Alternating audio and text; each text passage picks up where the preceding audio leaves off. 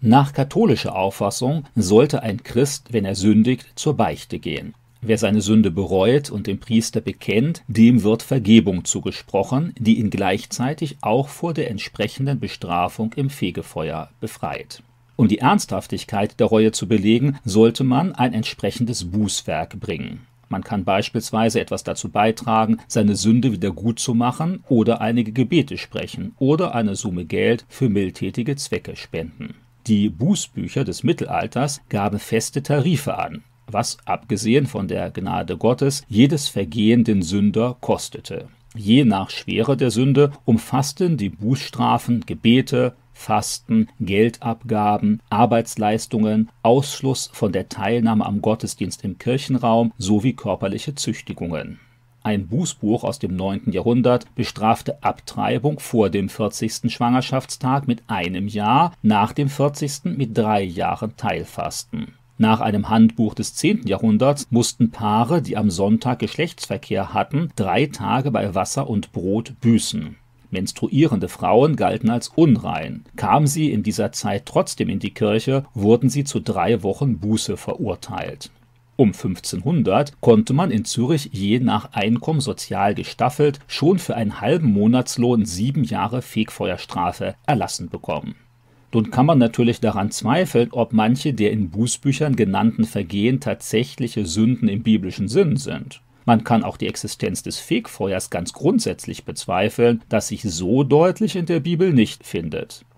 Auch wenn gute Taten natürlich gut sind, als Voraussetzung für Sündenvergebung fordert die Bibel nur Einsicht, Reue und die an Gott gerichtete Bitte um Schuldenerlass.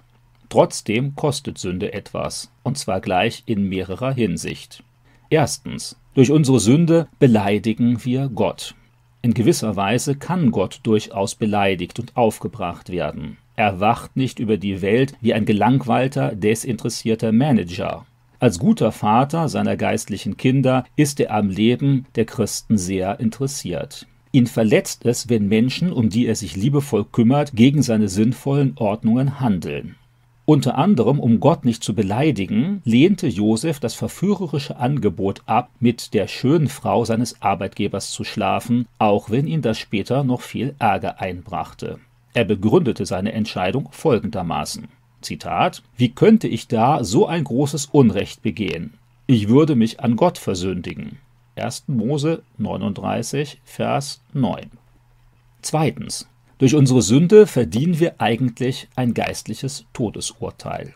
Je nachdem, wie massiv bewusst und häufig eine Sünde ist, erinnert sie mehr oder weniger deutlich an die notwendigen Folgen jeder Übertretung der Ordnung Gottes. Zitat Verflucht ist jeder, der nicht bleibt bei all dem, was geschrieben steht im Buch des Gesetzes, dass er es auch tue. Galater 3, Vers 10. Vergleiche 5. Mose 27, Vers 26. Jede neue Sünde sollte das eindeutige Urteil Gottes in Erinnerung rufen. Zitat: Jeder, der sündigt, soll sterben. Ezekiel 18, Vers 4. Und der Lohn der Sünde ist der Tod. Römer 6, Vers 23. Von Rechts wegen gehört eigentlich jeder Mensch in die Todeszelle und müsste darauf warten, für sein Verbrechen gegen Gott hingerichtet zu werden. Die Sünde des Christen hebt die Gnade Gottes nicht auf aber sie macht immer wieder neu deutlich, wie sehr auch ein Gläubiger auf die Vergebungsbereitschaft Gottes angewiesen ist und von was Gott ihn durch seine Barmherzigkeit bewahrt. Drittens. Durch unsere Sünde betrüben wir den Heiligen Geist. Der im Christen wohnende Heilige Geist ist empfindlich gegenüber der Sünde, oft empfindlicher als der Christ selbst, der schnell bereit ist, seine Sünde zu verdrängen oder wegzuerklären. In Epheser 4, Vers 30 spricht Paulus davon, was die Sünde eines Christen auf dieser geistlichen Ebene auslöst. Zitat Ihr kränkt den Heiligen Geist, den Gott euch als Siegel aufgeprägt hat und der euch die volle Erlösung garantiert. An dieser Stelle geht es nicht einmal um sehr heftige Sünden, sondern vor allem um den falschen Gebrauch des eigenen Redens. Zitat Lasst kein hässliches Wort über eure Lippen kommen. Es geht darum, sich von seinen eigenen Emotionen mitreißen zu lassen, um unüberlegte Worte in Wut, um die Verbreitung schlechter Gerüchte und ähnliches mehr. Nachdem ein Mensch gläubig geworden ist, wohnt der Heilige Geist in ihm.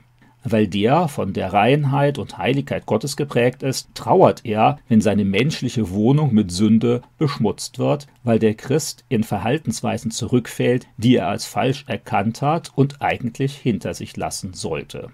Viertens. Durch unsere Sünde lähmen wir das geistliche Leben. Christen, die sündigen, entfernen sich damit von Gott. Dadurch leidet auch ihr geistliches Leben. Oftmals hören sie nicht mehr so deutlich die Stimme Gottes oder übersehen sein fürsorgliches Eingreifen im Alltag.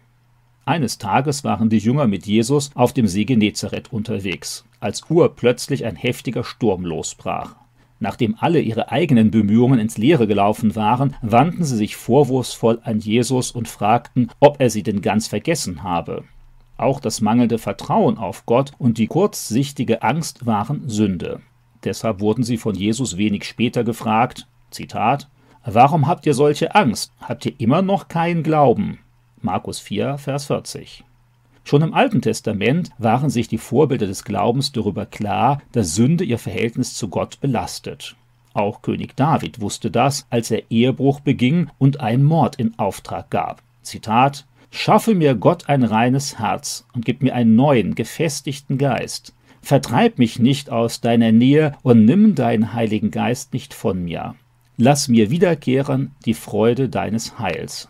Psalm 51, Verse 12 und folgende. Fünftens. Durch unsere Sünde verletzen wir das Gewissen.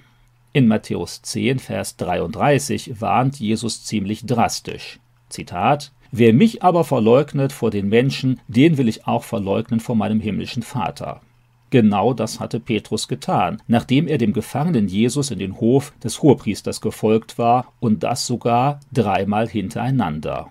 Matthäus 26, Verse 69 bis 75. Als ihm die Schwere seines Versagens zum Bewusstsein gekommen war, weinte er heftig. Lukas 3, Vers 61 folgende. Jesus aber vergab ihm.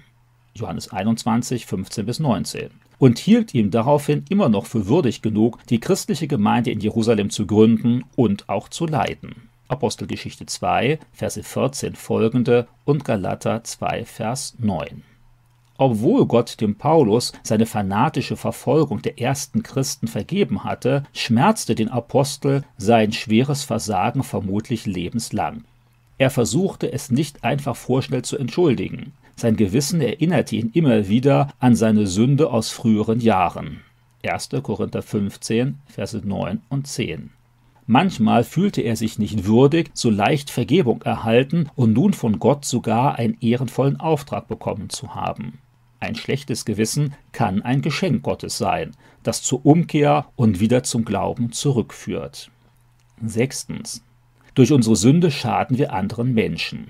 Viele Sünden beeinflussen auch andere Menschen eindeutig negativ. Wer lügt, stiehlt oder Ehe bricht, schädigt immer auch die Person, die davon direkt betroffen sind. Weil jeder immer irgendwie auch Vorbild ist, animieren äußerlich sichtbare Sünden andere, die das sehen, ebenso zu handeln. Irgendwie färbt sündiges Verhalten auch auf die Person im eigenen Umfeld ab. Manchmal werden sie von Gott mitgestraft wegen einer Sünde, die sie vielleicht höchstens geduldet oder unwissentlich mitgemacht haben. So war es bei Achan, der illegal etwas von der Kriegsbeute für sich auf die Seite gebracht hatte und daraufhin seine ganze Familie bestraft wurde. Josua 7, Verse 11 bis 26. Auch den Begleitern des Propheten Jona erging es in einem bedrohlichen Sturm ganz ähnlich. Jona 1, Verse 8 bis 16. In beiden Fällen litt am Ende nicht nur der, der gesündigt hatte, sondern auch die Menschen in seiner Umgebung. Siebtens. Durch unsere Sünde schaden wir dem Ruf Gottes. Sündiges Handeln schädigt nicht nur direkt davon betroffene Mitmenschen aus der unmittelbaren Umgebung und dem eigenen Ansehen, sondern auch dem Ruf Gottes. Zahlreiche Leute äußern heute, dass sie mit Gott nichts zu tun haben wollen, wenn sie das Leben von Christen in Vergangenheit und Gegenwart anschauen.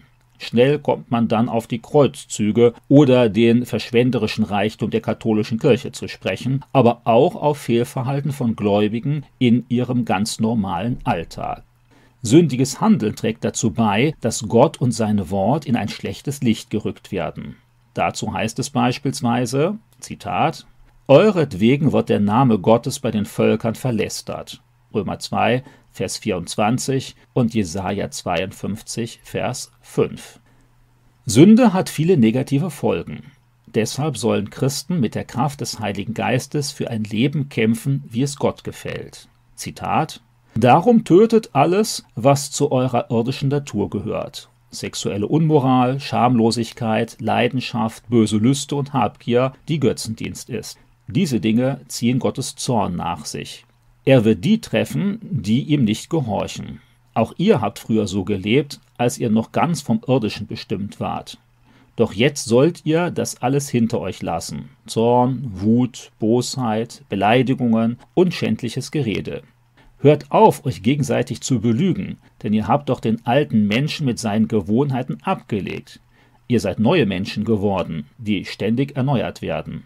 So entsprecht ihr immer mehr dem Bild, das der Schöpfer schon in euch sieht. Kolosser 3, Verse 5 bis 10. Wer dann trotz aller Bemühungen noch einmal falsch handelt, sollte schnell zu Gott kommen und um Vergebung bitten. Dann werden viele negative Folgen der Sünde effektiv neutralisiert. 1. Johannes 1, Vers 9.